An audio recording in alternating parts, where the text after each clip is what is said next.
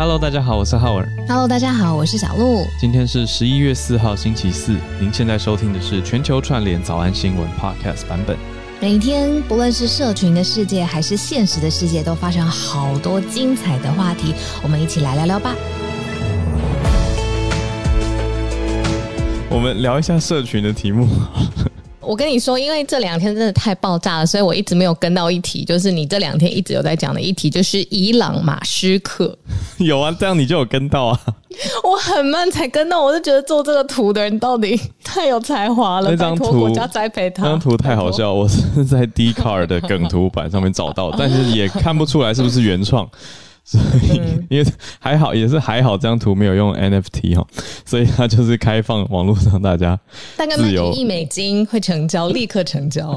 自由流传。没有，我觉得如果他卖给马斯克本人，嗯而且用 NFT 的技术，说不定，说不定 you never know，就就哦，真的真的对吧同意同意。大爆发了。这首诗它就是突然啊，真的没有什么没有什么脉络可言，就突然发了一篇叫做呃 Humankind，然后就是他真的很 random 呢、这个人好累哦，他让这个世界心好累、对，目前也没有什么更新的采访有追到他发文的原因，大家都是各种 speculations。嗯，然后我是先看到那个梗图，就是伊朗马斯克，然后在想说这什么，这怎么这么无聊啊？干嘛？就是忽然间跟一个古代文人合成这样子，然后我才看到这首七步诗。嗯嗯嗯，对，很突然，这真的很突然，就就是只能大家推敲说，哎，是不是在感叹说人类不要互相残杀，本是同根生，相煎何太急呢？等等等。可是大家就各种，我昨天讲了一个很有趣的、啊，就是说推特训诂学，大家都在里面猜说煮豆燃豆萁是要燃豆菊吗？什么？狗狗币吗？很会猜哦，古学，天很哪！会猜。他以后也应该人类学家要研究这个人，为什么他一个人的一个贴文可以让这个世界骚动成这样子？你还那我发十篇贴文也没人鸟我，就 是哪会啊意？思是就是 there's a difference right？、哦，你还贴了一首唐启阳国师写的一段诗吗？对啊，他就是看了这个 Humankind 之后，唐启阳他他写了一段叫“最近很努力，全因共识力，本是多少多少 kg”，他是没写的，难为体重计这样子，他就是在跟这个潮流这样，他写了一段，然后我看社群回回响很大，因为你的他反应真的很快。对，全因共共识力是他在做的一个专案吗？浩尔是对的，真的是他要推出的一个产品哎，所以谢谢大家的补充，我都收到了，谢谢你们。好，我们还有看到什么 Z 世代的老土，Z 世代眼中到底有多老土呢？是秋季吗？反正就是外国 Z 世代呢，现在很红的一个字 “chugi”，大对对，概吧秋季，哦 “chugi” 哦。嗯嗯嗯，然后他就是说，其实有一些嗯、呃在 Z 世代眼中的呃说话的风格跟穿着，或者是用的 hashtag 实在是太老土了。嗯然后我看到这我就关掉了，因为我就想说，那我就是老土第嘛。四代不是在讲我们吗？Gen Z 不是哦，哦，是哦更不是哦，等一下，意思我们不现在 Gen Z 哦，对耶，Gen Z 是更小的小朋友，可是现在的意思是说，已经觉得 Gen Z 的一些用词太太老了，然后发明这个不是词在不是不是讲他们吗？是不 Gen Z 看我们觉得哦哦，我觉得要拼给大家听一下。我跟小鹿刚讲这个词呢，就是我看到第一眼，它长得就不是很传统的英文，很奇妙，它叫 C H E U G Y，那发音呢是叫做 chugi，chugi，好，C H E U G Y，大多数时候是用来形容 trying too hard，就是太用力的各种事情，然后让人家觉得呃，they're trying too hard，就是也太太努力，想要看起来很酷或者看起来很炫，反而看起来很 lame。那这种时候，Z Z 世代就会用这个新的好词，哦叫做 chugi。嗯 OK，那很多时候是在讲女生啊、我我嗯没有查到原因，可是很多时候刚好是在讲女生，嗯可能是因为贴出自己造型或者是呃华丽合照的女生多一些吗？但是这个词其实没有限性别的限制，它可以用在任何年龄跟任何人，但不是一个什么赞美意味的词，它就是一种呃看起来太用力，的英他用文单词。例如举例好了，比如说你全身穿闪闪发光的东西，还加上各个名牌的 logo，就全部集合在呃身上，这样子。嗯，例如是这个听，起来真的有点多。例如很爱用 girl boss，吃什么就吃个沙拉，或者是做个什么都说 hashtag girl boss 这样子，就是你是不是女老板，其实是是别人是知道的，你不需要一直一直说嘛。对我在想，就自己的想法可能是这样子，对类似像这样。对，那我也补充一下，男生被说 choosy 是怎样会被说呢？嗯就是如果啊，这是什么意思？就是没有在打高尔夫球，也穿高尔夫 polo 球衫，这个打中很多人呢、哦笑死了！这个打中很多人哦，这个好好笑哦、还有穿那个五五只脚趾头分趾的袜子，这个很好笑，真的可是那个袜子很好穿呐、真的吗？可你不觉得穿进去很难吗？运动的时候啦，对啊，会比较舒服。你爬玉山的时候也穿吗？五没有啦，我我我没有穿过分子袜，其实、哦对，但是我我认身边认识的一些长跑的朋友，他们会穿那种分子鞋，就是专业的跑鞋。嗯对，可是可能跟这个概念又不太一样。但是喝运动、呃、喝能量饮料为什么也是 choosy？我有时候不懂。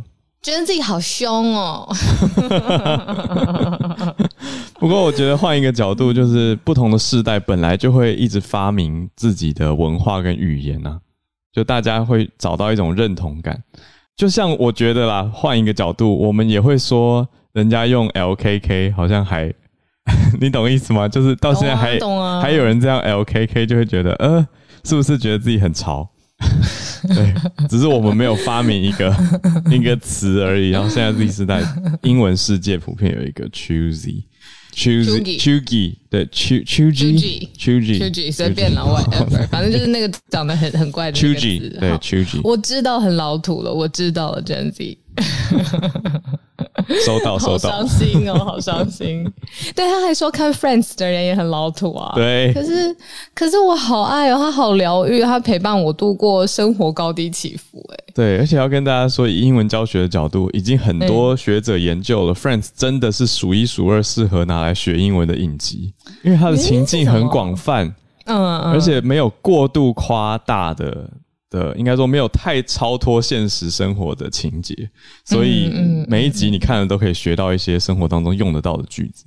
嗯，嗯最后小聊一个，我们来嗯来来进新闻，就是那天我跟一个做影集，他在专门就是写影剧的剧本的人，嗯我就问他说，他自己写这个剧本，他自己应该有最喜欢的吧？嗯那他就说他最喜欢 Friends，、我就问他说为什么？他说呃，亚洲尤其是台湾，嗯就是很红的影集，它里面都有点。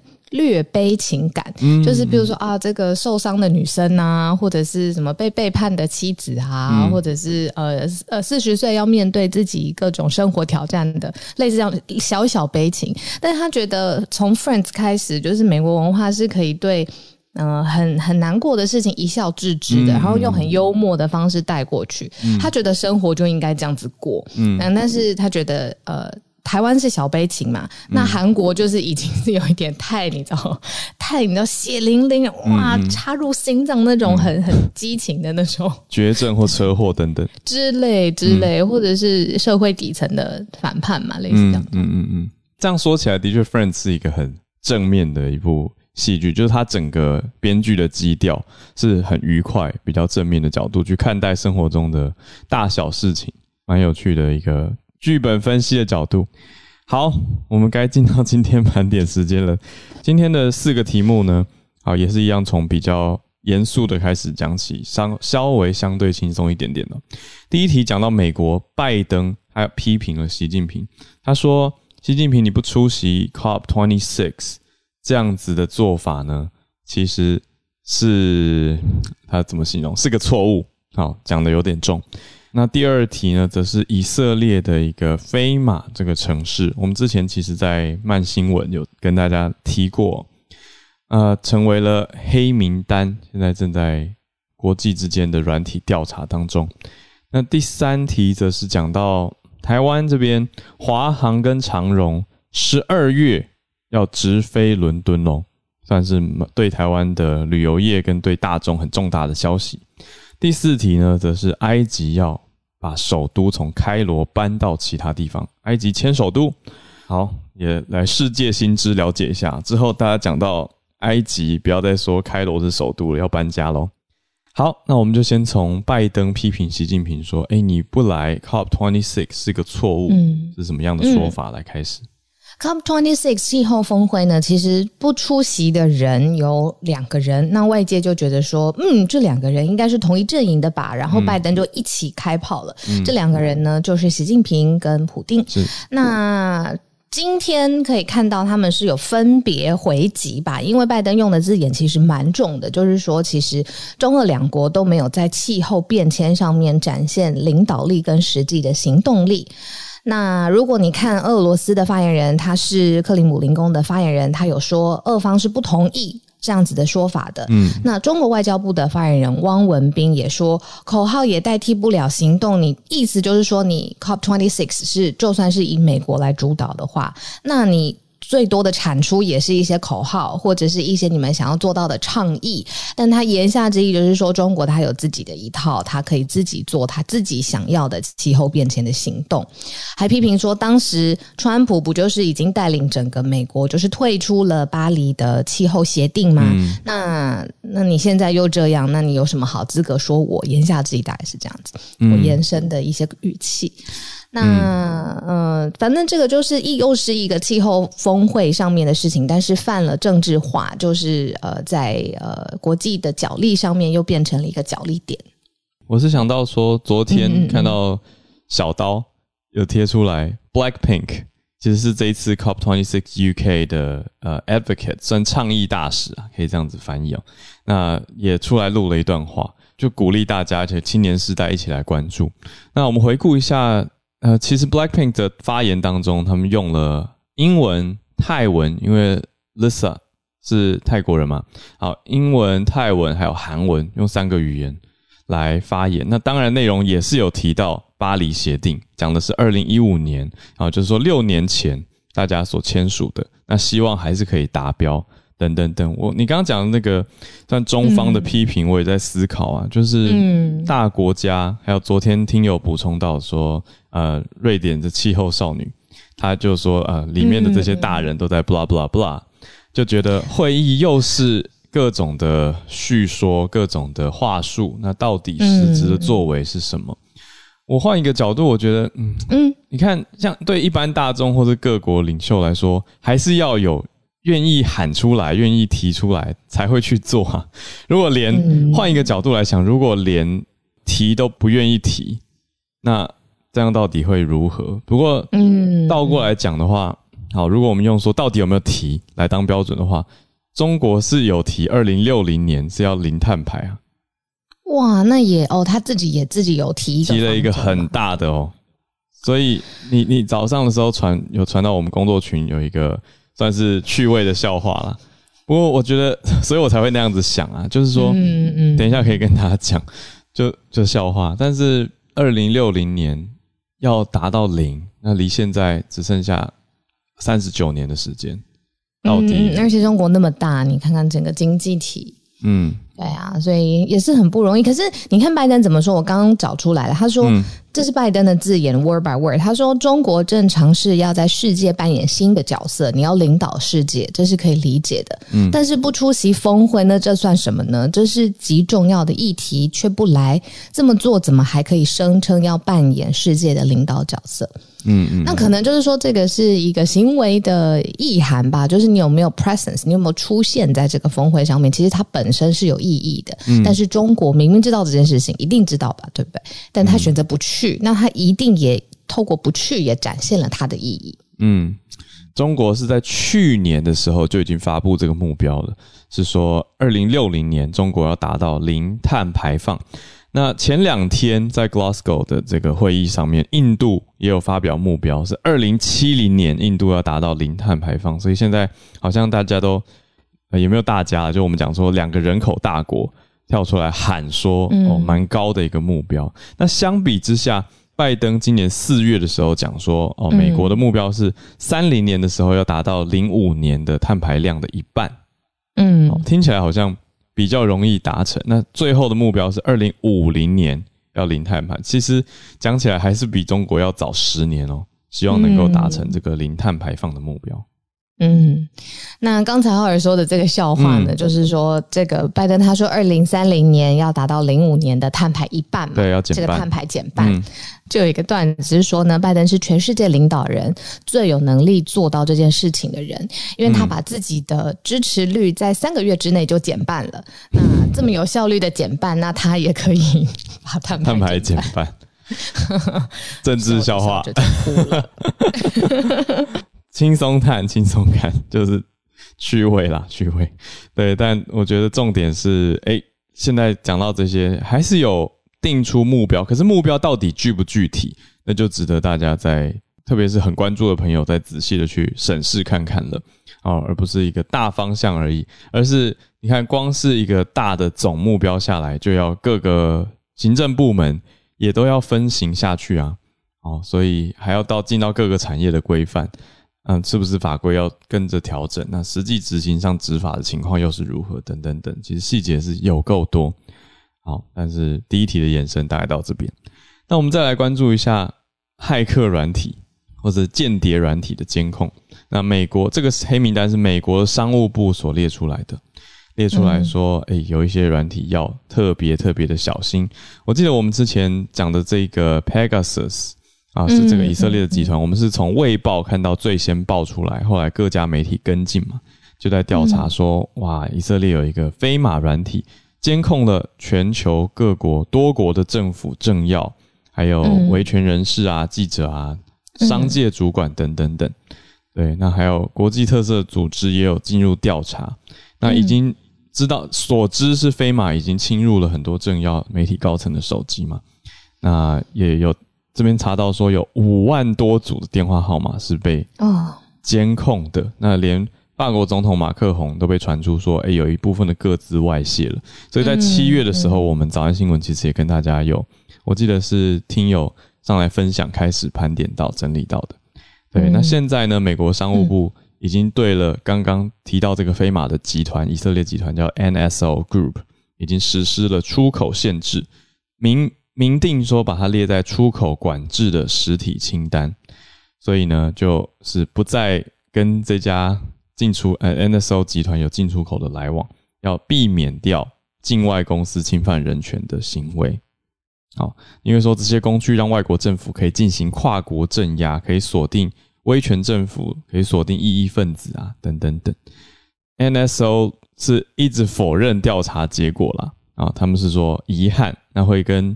他想他说会努力推动跟美方来撤销这项决定，但是美国商务部是已经把它列到黑名单，去禁止它的出口。对，所以看到美国商务部的动作，还有看到这个全球新闻监控，应该说全球监控软体慢新闻的后续。好，那我们第三题讲到华航跟长荣十二月直飞伦敦，哎，很快耶，就下个月了。要不要去？揪起来要不要去？可是回来是还是要隔离嘛？对对，嗯，好，嗯，这个原因是因为呢，在嗯全世界都有呃最大的几个旅展，那其中之一呢，就是在伦敦当地的，而且现在实体展哦很很了不起，就是伦敦旅展。嗯，那这个旅展里面当然就是有很多国家，然后不同的旅游业，它会有一个什么什么馆嘛。嗯，那今年呢，说台湾馆的。这个里面受洽询啊，跟受欢迎的程度非常非常高，甚至有很多媒体去主动接洽，所以大家其实好像可想要在呃前往疫情相对于安全而且稳定的国家，那当然台湾就是一个很好的选择。那架在这个呃趋势还有这个询问度跟人气之上呢，现在呃华航跟长荣就说十二月会恢复台北跟伦敦的直航。那同一时间呢，嗯，中央流流行疫情指挥中心也宣布，就是说，呃，从英国入境的人员，接下来不需要强制在集中检疫所隔离十四天的时间，嗯，啊，已经不用了。那所以就是说，感觉像双方就是伦敦跟台北之间的这个松，不能说松绑啊，就是说稍微有一些些空间这样子。嗯，那真的很快啊，因为就是下个月了。嗯。现在不用这样集中裁剪，那返台之后还是有一些检测，包括了生喉的唾液啊，就口水的检测，还有 PCR 的检测，而且还是要搭防疫专车前往防疫旅馆，或者是自费入住集中检疫所。那有调整的地方，其实刚好延续这一题，印度还有缅甸也是一起的。那现在恢复为所谓第三级流行地区的抵台旅客检疫措施。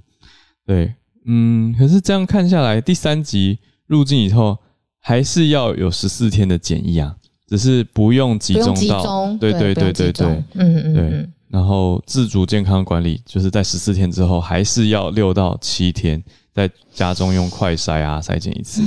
对，所以还是要一样。现在还是要七天，对，还是要还是要。嗯，那指挥中心刚好也有延连续的说，延续的说到说，农历春节之前的入境人潮其实会蛮多的，所以预计下个月中十二月十四号开始到二月十四号哦，连续两个月的期间。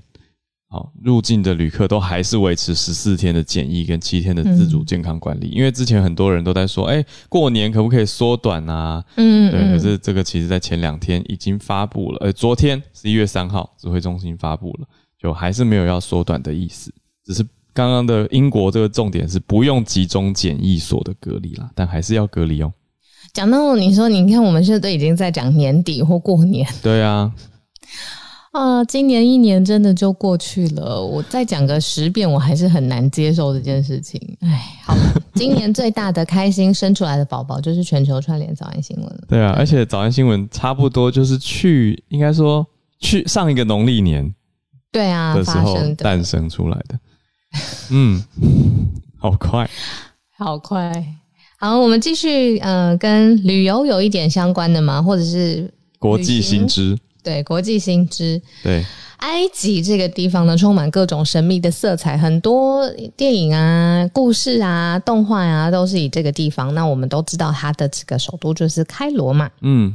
但是他现在要迁都了，而且从十二月开始就要进行这个迁都的程序。嗯，那要迁到开罗东方大概四十五公里左右，而且这个地方目前还没有一个正式的名字，反正就是要迁去那里。现在就叫新行政首都，有一种很急着搬还没取好名的感觉。是 New Administrative Capital，所以还简称还要简称 NAC，呃，简称 NAC。可是 一个城市。那是要打造一个新城市吗？路透社有报道说，嗯，埃及的政府现在要打造一个新首都，而且用的是高科技智慧城市的概念去设计。我脑子里出现各种那个黑豹。因为在非洲嘛，又很科技的一个未来，嗯，就是一种 futuristic African 啊的这种感觉，未来非洲的感觉。那这个城市预计可以容纳六百五十万人，有分成办公啊、商业啊、外交使节特区，还有公园绿地区等等。听起来我在介绍建安。好，所以呢，就 是对埃埃及的新首都，一千九百五十万起。对啊，那地图是已经对外公告了啦，而且但是有趣的是，很大一块都还是划分为 development phase one，就是才在第一阶段的开发，所以它是一边开发一边迁都哦。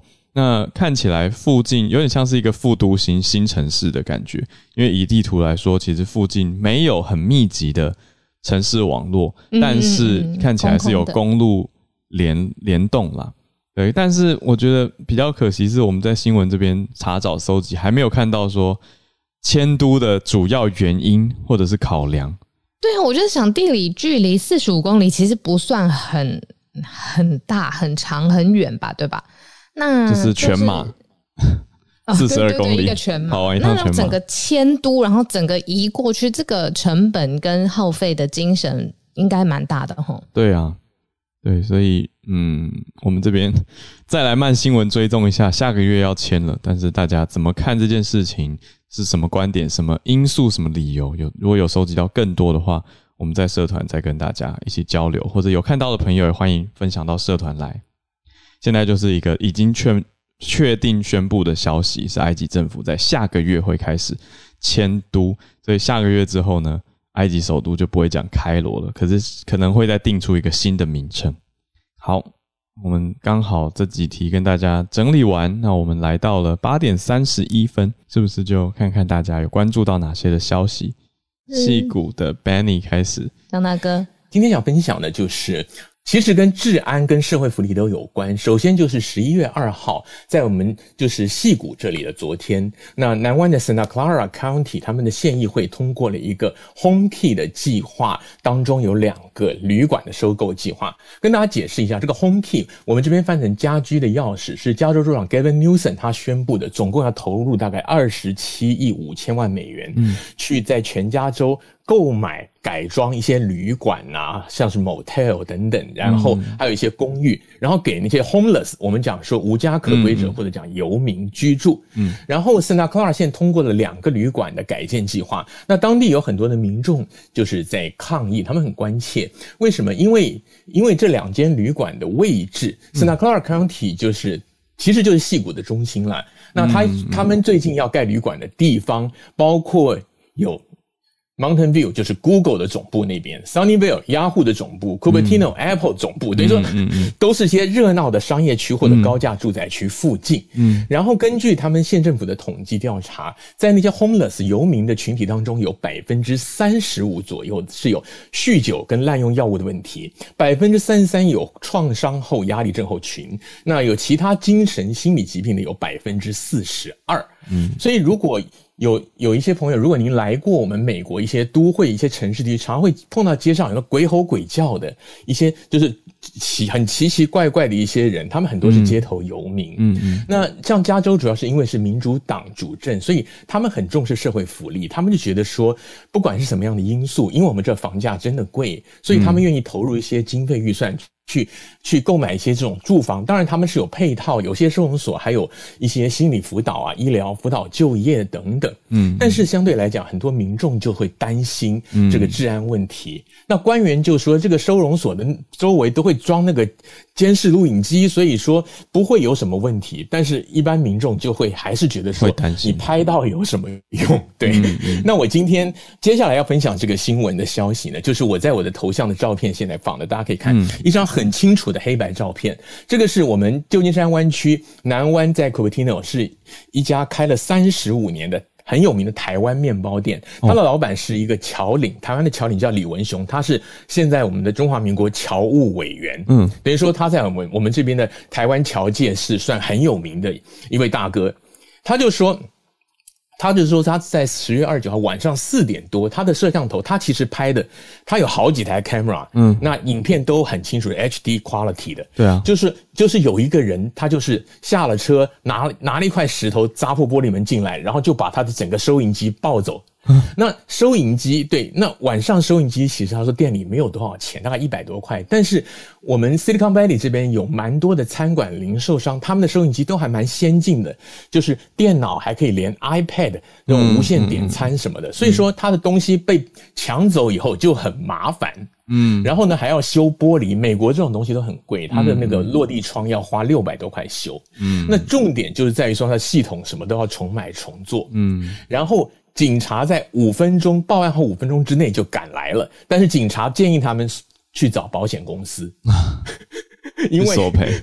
对，因为因为简单讲就是说，我想前面之前我们对我们也也曾经分享过，包括我还有其他在湾区的几位朋友分享过，加州有个四十七号提案，几年以后几年以前通过的，就是为了减轻对监狱人满为患，还有给那些轻罪的罪犯自新的机会，特别青少年，所以九百五十块以下的损失的案件都列为轻罪。嗯，所以现在就是很多像这种什么汽车啊、商店的被破窗抢劫就很多，那警察抓不胜抓，抓到也没有用。抓到就放罪，嗯，对，所以警察他们他们也不太有那个动力去抓，当然他们案子还是会办呢。嗯，那其实除了这个台湾侨领这个侨务委员的店以外，另外一个我认识也是台湾来的一个，在我们东湾的 Fremont，Fremont 就是 Tesla，嗯嗯，所在那个城市。有一个市议员，他开的一家台湾小吃店，以去年疫情这一年已经被砸了三次，因为我认识他，我知道，同样的也是报警没有用，他是市议员。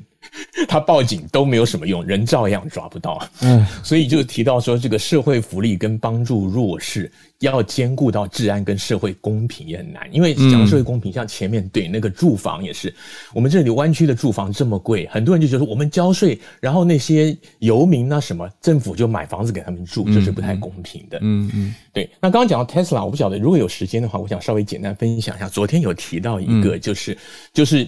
不是联合国有个官员叫那个 Elon Musk 捐钱的事情吗？那那个贴文的那个人，最早贴文的人，他是那个联合国粮食计划署的署长，叫 David Beasley。那他的贴文，因为我看到很多华文媒体，他们引用的都是马斯克后来回的那个贴文。那那个截图呢，其实并不是回在原来这个贴文的 Beasley 的底下的。那个 Beasley 他的原文是第一句话，他是说亿万富豪的财富增加的越多，世界上挨饿的人就越多。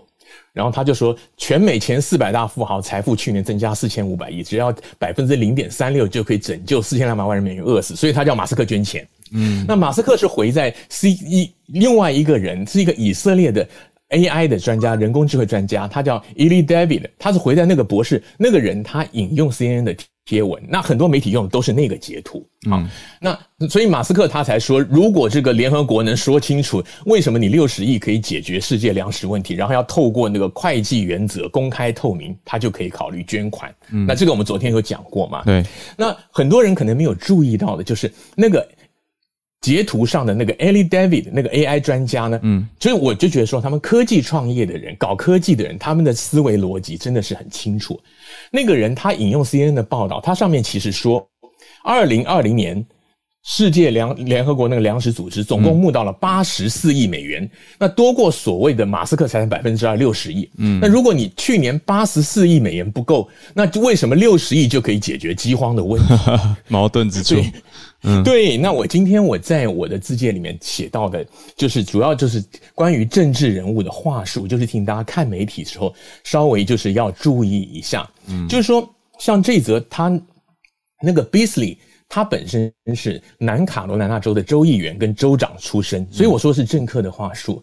他一开始他就提到说，亿万富豪财富增加越多，挨饿的人就越多。嗯，那等于说就是无形中带了一个风向，让大家觉得哦，你们这些有钱人。嗯，那其实，但是对于马斯克来讲，对于他，我是科技富豪，我发财跟他们那些地方因为战乱或者饥荒穷没有直接的关系啊。但是很多民众，包括我们，可能一看哇，心有戚戚焉，就觉得说，对呀，对呀，有钱人出来捐，嗯，所以说不是说呼吁有钱捐款不好，而是说你这个话术是不是道德？因为这些富豪他们本身对于世上的饥荒其实不见得有直接的责任，这个就是我想跟大家分享。我们在看媒体的时候，有的时候你要抽丝剥茧，就是要注意一下，有的人他是有话术，有的是话中有话。那当然，我们还是希望像马斯克这样的富豪是可以捐款的。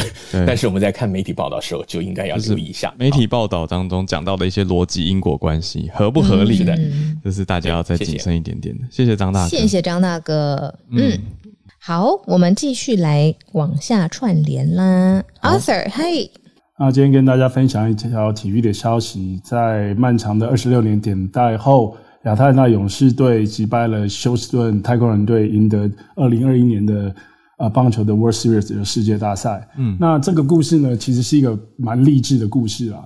就说今年勇士队一开机就少了他的主力投手叫 Mike Soraka，然后六月又少了因为家暴案然后缺阵的那个主炮手 Ozuna。那明星赛前他的那个明星外野手。阿库纳又等于是他阿阿基里斯腱受伤就直接报销。那整个明星赛前的战绩，勇士队大概不到五成嘛，是四十四胜四十五败，这么逆转。那然后那因为在通常在这种情况下，通常球队就会开始考虑是不是要开始做重建。但是勇士的总管 Alex Anthopoulos 并没有放弃啊，他就靠了一一连串的交易，就从。啊，别的球队交来了四位外野手，一个是 Jack Peterson，一个是 Jorge Soler，一个是 Ali Rosario，还有 Alan Duval。然后他们其实，在其他球队的表现并没有很好。可是当他交易来勇士队以后，就 Ali Rosario 是国联冠军赛的 MVP，然后 Jorge Soler 是世界大赛的 MVP，所以这两个交易来是非常有价值的。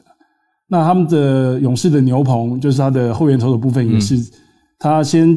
交易，他先签了一个呃，他们的终结者叫 Will Smith，然后另外一位他是从是从独去年从独立联盟签下的一个呃左投，他已经五年没有上过大联盟了，那勇士给他机会，然后那个这个选手叫做 Tyler m a z a k 然后他给了这两个人机会，那其他的后援投手包括像 Chris Martin、嗯 J.C. Chavez 跟 Drew Smiley 这些人都是从别队延揽过来，然后组成了一支呃强有力的牛棚，那守住了呃勇士队在后段比赛的胜利果实。嗯，那在这些举动下，就是在季赛的时候，勇士在最后明星五十五场里面赢了三十六场，然后直接赢得啊他们的 division 的冠军，然后在呃。第一第一阶段的那个 division 比赛，division P O 赛的时候击败了灭瓦金酿酒人队，然后最后在国联冠军赛的时候击败强大的洛杉矶道奇队，所以是有一点啊逆转胜，逆转小虾米击败大金鱼的故事。那更另外一件事情就是他们的呃总教练叫 Brian Snicker，他在勇士队总共从小联盟一直待到大联盟，总共待了四十五年啊，所以在一支球队待了四十五年，在小联盟熬了四十年。后在就是在最后这后来这五年成为勇士大联盟的总教练，所以他也是一个蛮传奇的故事。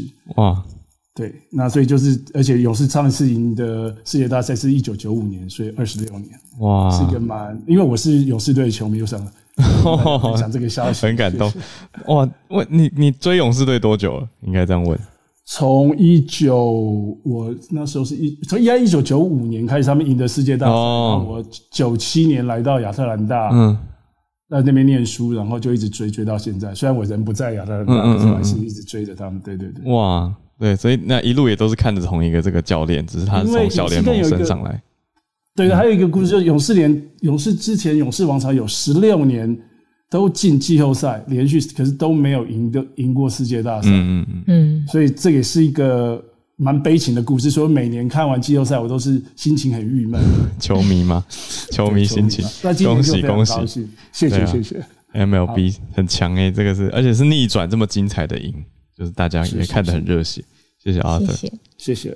好，那我们连线到下一位，加州的 Charlotte。我呼应一下 Arthur 讲，就是昨天真的是啊，我我不是啦，但我身边的棒球迷，尤其是勇士迷，真的是啊，非常的嗨，非常的开心，这样。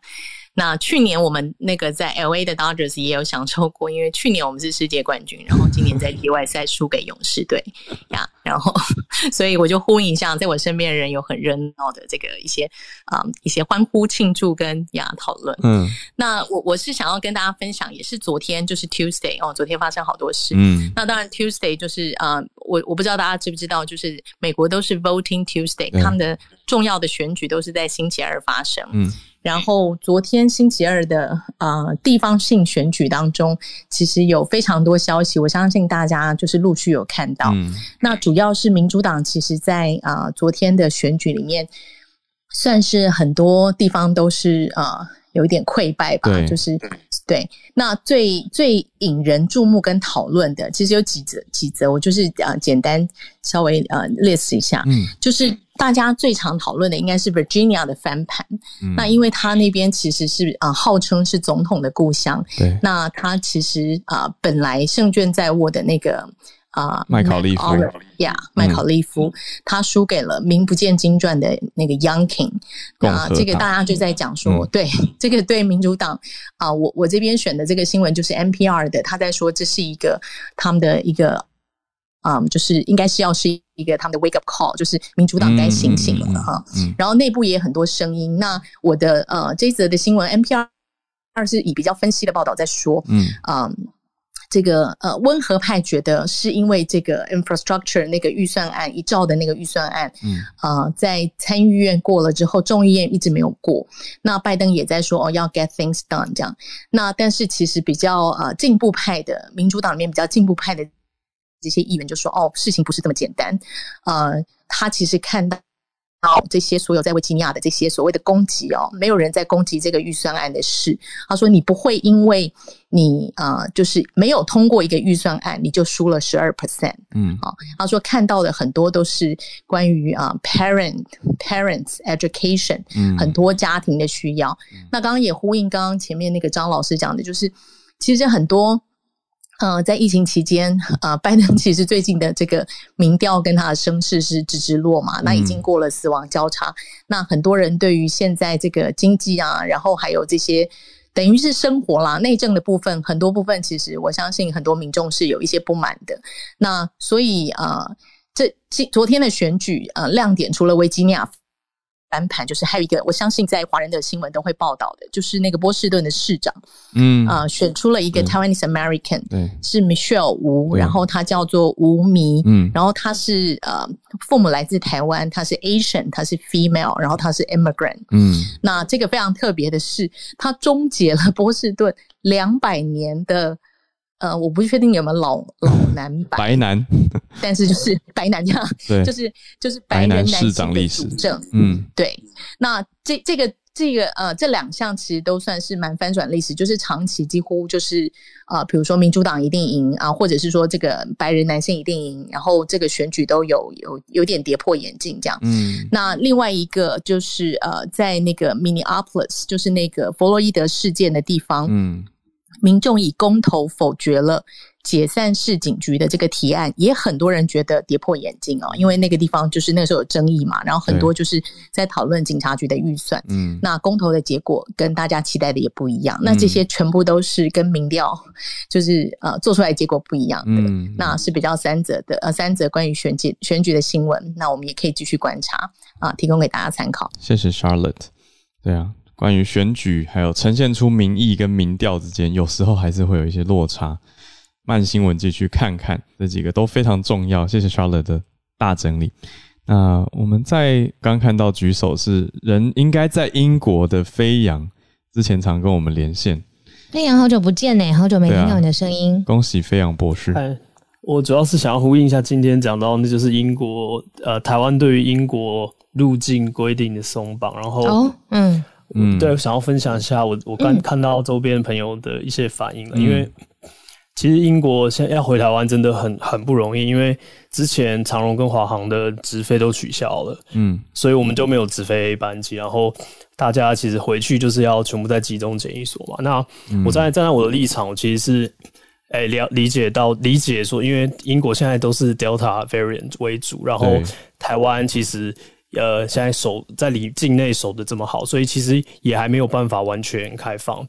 那只是说，因为像他现在这次这个政策来的很快，然后嗯，像他是说十一月六号就开始了嘛，所以对我们要回去的人来讲，我们的差别就是说，本来我们可能想说回去都不用订防疫旅馆，因为我们就会直接去集中检疫。对，那现在就会突然变成我们其实是要订防疫旅馆，可是防疫旅馆几乎都刻满了。哦，所以，像我有些朋友，他可能比如说十一月六号，等于是三天之后，对他可能下礼拜要飞的，他现在就要突然马上要去找嗯防疫旅馆，然后可能会找不到，哦，对啊，所以就今天就变成大家都很忙乱，因为然后我们打电话去防疫旅馆问他们，就说。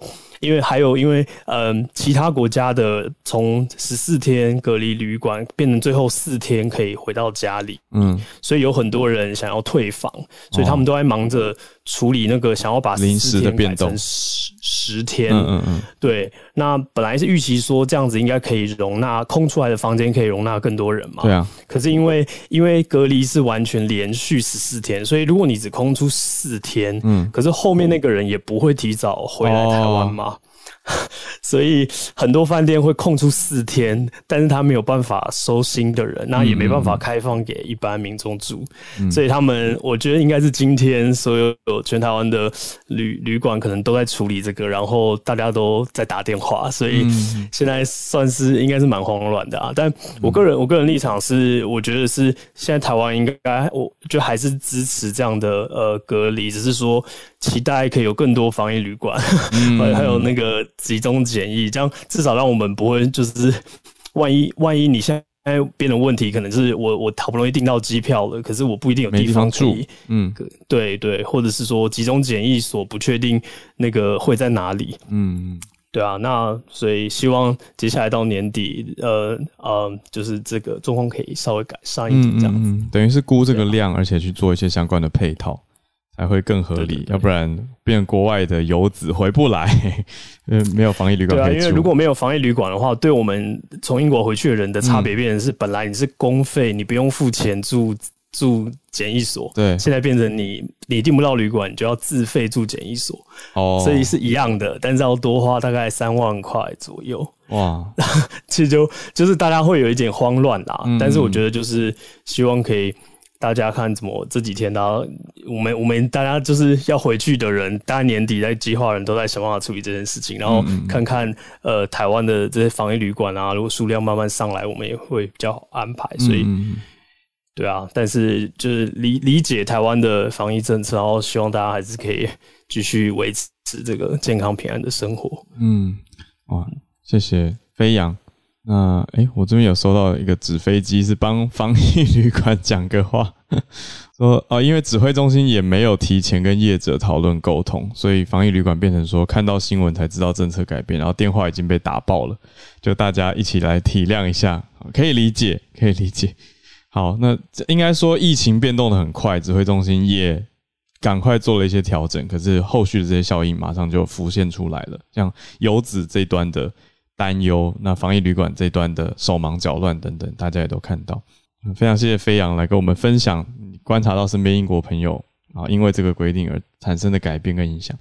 再来是我们的专家林世碧孔医师，正好接着讲这个，对对，对我们所谓的春节检疫哈，嗯，十加四的这个方案，嗯，诶，因为过去大概一个礼拜，就是越接近我们会要快要过年了哦，很多。在外的华人或是台商哦，都都在说，哎，我们都打过疫苗啦，嗯，可不可以这个春节好多好久没有回来的人，嗯，像 Nobuhiro 就很久没回来，嗯，他说可不可能让我们检疫啊比较缩短时间，比较放宽一点哦？对，风声传了很多，有很多人一直在跟政府建议哦，然后结果一现在一公布，它变成十加四哦，嗯，我看到有一些新闻说这叫松绑。我个人觉得根本没有松绑啊，因为它还是十四天呢。对，它还是十四加七的基调。对，那只是呢，它变成十加四，你你最后四天早一点回家，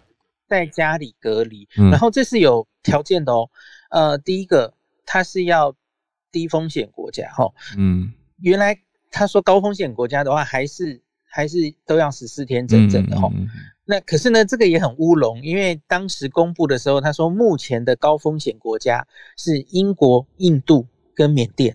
对，可是这个东西很久没有滚动式调整了，现在的昨天更新了，不是高风险。对啊，就昨天更新。那缅甸也不是，所以昨天更新。所以你为什么不 直直接就给他？就现在其实，在台湾定义里没有高风险国家哦，因为它全是刚飞扬说的。其实全世界现在都是 Delta 了，现在不是因为 Delta 的关系才把英国弄高风险这样哦。我觉得它纯粹就是在一年前的现十二月开始把英国定成高风险，后来就没有拿掉过了。对，就没有滚动式调整了。那好，这个这个是这样。那还有他说你可以回到家里的条件，这个其实仔细听你也会觉得很怪哦。他说原则上是一人一户。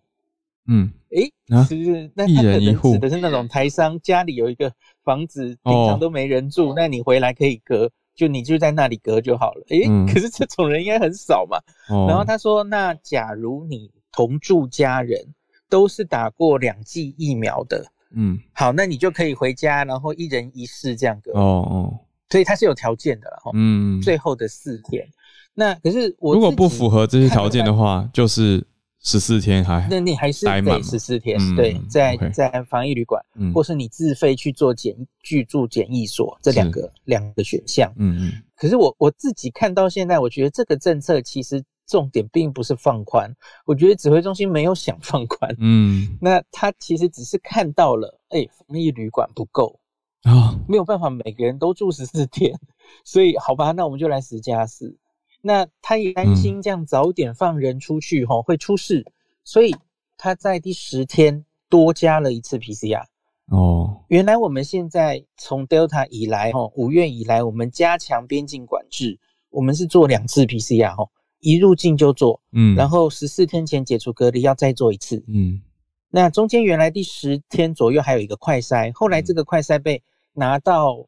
二十一天之前就是自主健康管理那里做哦，那可是现在的话，他就因为可能会放人出去回家隔，也也有人蛮担心这件事的嘛哦，回家隔那其实就有 就是看大家的呃防疫的就当然可能会有漏洞嘛，哦，嗯，所以他第十天要多加做一次，所以我们在前三、前十四天会做三次 PCR，哦，嗯，所以我个人觉得这其实是没有想放松的意思，嗯，只是因为现在防疫预感真的不够，如同飞扬刚说的情形，真的已经定得很满了，嗯，所以只好忽然推出这个政策，可是这反而让大家措手不及，嗯，因为大家早就已经。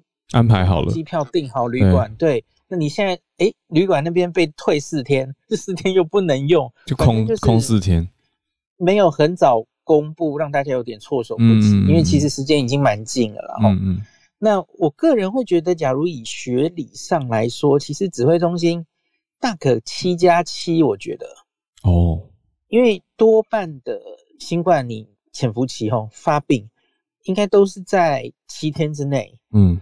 所以你现在搁在十天，其实已经是非常非常小心了。嗯，那你假如是七加七，旅馆空出七天，我觉得它的弹性会更大。是啊，比较好运作了哈。可是指挥中心已经公布了，没办法，就是比较谨慎吧，才才对对不拉到一个礼拜，调了一半。没错，反正那我昨天有发我对于这件事的看法，我看到有很多人在那边崩溃说。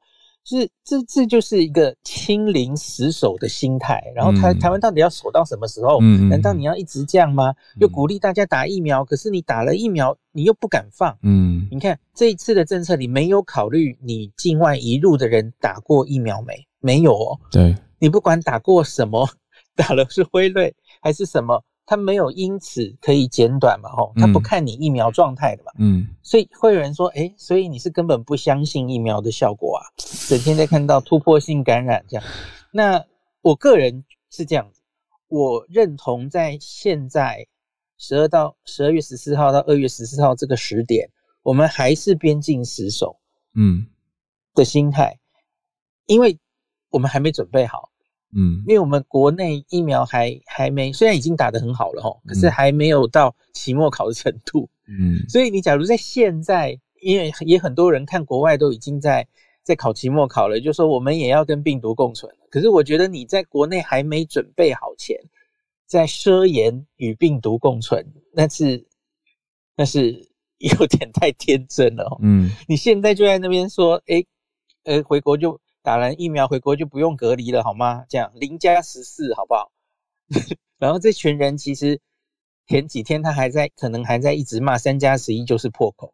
这两件事其实是很类似的啊。嗯嗯。现在的机组人员大家也都是打好疫苗的嘛。对。那你你觉得那里就完全不能忍受？那为什么你觉得诶，这个现在回来打完疫苗人就可以零加十四呢？应该是不行的吧？嗯嗯。那所以我觉得。不是我们要一直守下去，现在只是我们要守下去。呃，要进入期末考是有条件的嘛？你你总要我们台湾要准备好。那我自己觉得什么时候可以考期末考？第一个是疫苗要打得够高，我觉得这个够高可能需要两剂八成。嗯，那现在还没有嘛？吼，我们现在一剂是七成，快七成五了，吼。嗯，可是第二剂现在正在集起直觉，刚刚。过三成而已，吼，那更不要说我星期有跟大家讲的，我们老人其实还有努力的空间哦。所以在这个时候奢言，我们就与病毒共存，让病毒进来，我觉得其实是不知道防疫是有阶段的，嗯，就我们还没有到那个程度，还没准备好，不用这么急这样子，哈，嗯。然后我觉得除了疫苗之外，世界各国已经示范了给我们，吼。疫苗打到多高，可是你就放了，口罩就拿掉了，或者就开始怎么样了？哦，Delta 还是照样可以烧给你看，嗯，所以我觉得不是只有疫苗打上来这么简单，期末考的准备还包括了蛮多东西要做的。那我觉得可能比疫苗打起来还困难的是，台湾民众整个防疫的心心态要反转，心态可能多半的人可能他挡在外面嗯，对。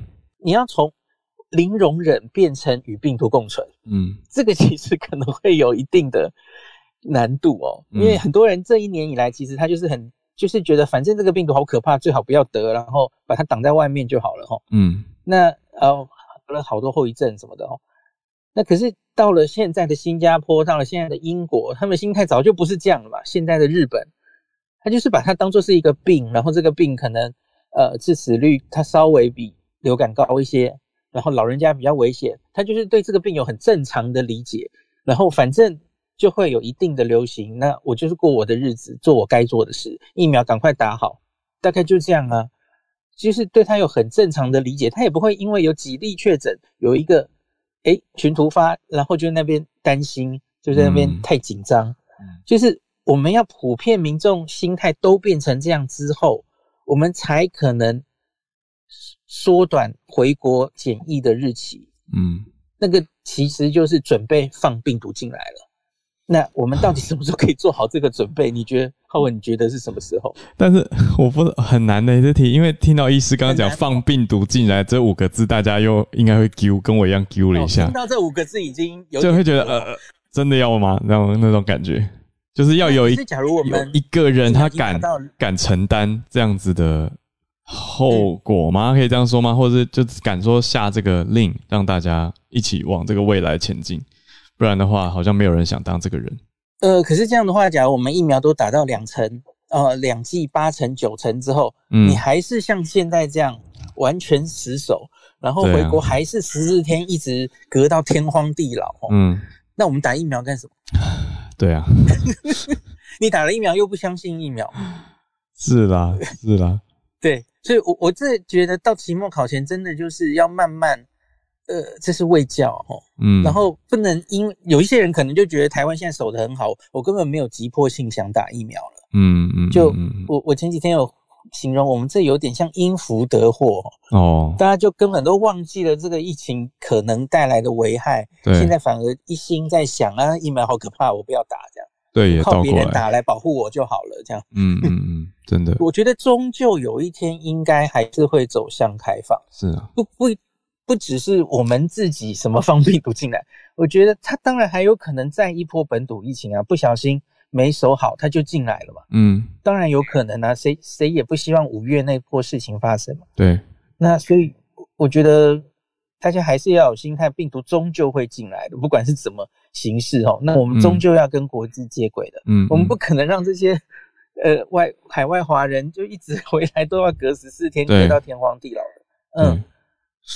最后会跟这个病毒真的得共存的，嗯，大概就这样。那最后当然还有一个准备，我觉得就是新加坡给我们的经验哦，嗯，他放手了，那他看到的状态是轻症很多，嗯，新加坡现在看起来的重症比例大概死亡比例是千分之三，跟英国数字很像，嗯，那所以它的重症医疗没有怎么受到压迫，还可以承受了哦。那可是哦，它好多轻症，那。新加坡这一年以来其实没有这么多轻症过，所以他们其实民众前一个月也造成一定程度的恐慌。嗯，就优等生期末考，哎，结果就有点受不了，每天经历他们这一年来没有这样过哦。嗯，然后担心自己感染人蜂涌到医院，然后去检查、去急诊塞爆了。那我们万一跟新加坡一样走上开放的路，我们可能一开始也会看到这些情形。嗯。对，我觉得这些都要想清楚，那个时候该怎么喂教民众，然后轻症的人让他在家里疗养的话，他该注意什么，该帮他准备什么，这可能都要开始想了。的确，所以可能会看看现在公布出来的消息，应该是过年以后的事情了，等于是目前没错，为了要先处理大家在预定。过年期间的旅宿安排等等已经公布出来了，但是看来是到二月十四号之前呢，是不会再说松绑或者是放宽的。可是过年后，下一句就是这个旅游啊，台湾人去国外的一般旅游，嗯，或是境外旅客回到台湾旅游，那我觉得那都应该是松绑十四天之后才可能广泛发生的事嘛，是啊。那对台湾人大概都是过了这个冬天之后才会考虑的事情。嗯嗯嗯，所以是明年真的是过完农历年之后的事。可是现在其实也要开始预备了，这种卫教啊，还有讯息的传递啊，等等的，有很多硬仗要打。谢谢医师，很多的呃想法跟整理给大家，我觉得让大家多多的去思考，而且增加这个概念很重要啦。这我觉得刚刚讲那个因福得祸，实在是非常醒脑的一个成语，大家好好想一想，要多多注意，因为真的是。身在福中，有时候会忘记我们在对抗病毒，你知道吗？医师，我我我昨天去打第二剂，然后我那种感觉就是，大家来这边好像只是一个，嗯嗯，因为时间到了就来啊，例行公事，就是没有心中没有对病毒的恐惧了，嗯嗯，对，然后口罩好像是因为习惯了，所以就戴着，对，可是不要忘记，这个世界上很多人跟跟病毒对抗着。谢谢医师。哦，我是第二季 A Z 吗？对，我第二季 A Z。哦耶！A Z 战队耶！那应该没有什么特别不舒服，完全没事，就就做就是打疫苗的手臂一点点酸酸的而已。嗯，OK，就这样而已。对啊，谢谢医师。对啊，所以我我的我是我是鼓励大家，轮到哦该该自己打就去打。那大家把这个疫苗的嗯说施打率冲起来。对啊，那保护自己也保护身边的人嘛。可是今天这个讨论实在是发人深省，谢谢医师，那也谢谢所有跟我们串联的朋友，谢谢你的收听。想要知道更多世界各地的消息，欢迎加入脸书的社团“全球串联早安新闻”。有想要分享的新闻或是观点吗？欢迎你在周一到周五早上八点钟的时间加入我们在 Clubhouse 的房间。感谢每一位的分享，也期待你来订阅分享节目给更多朋友哦。那谢谢大家，我们明天继续再见喽！大家拜拜。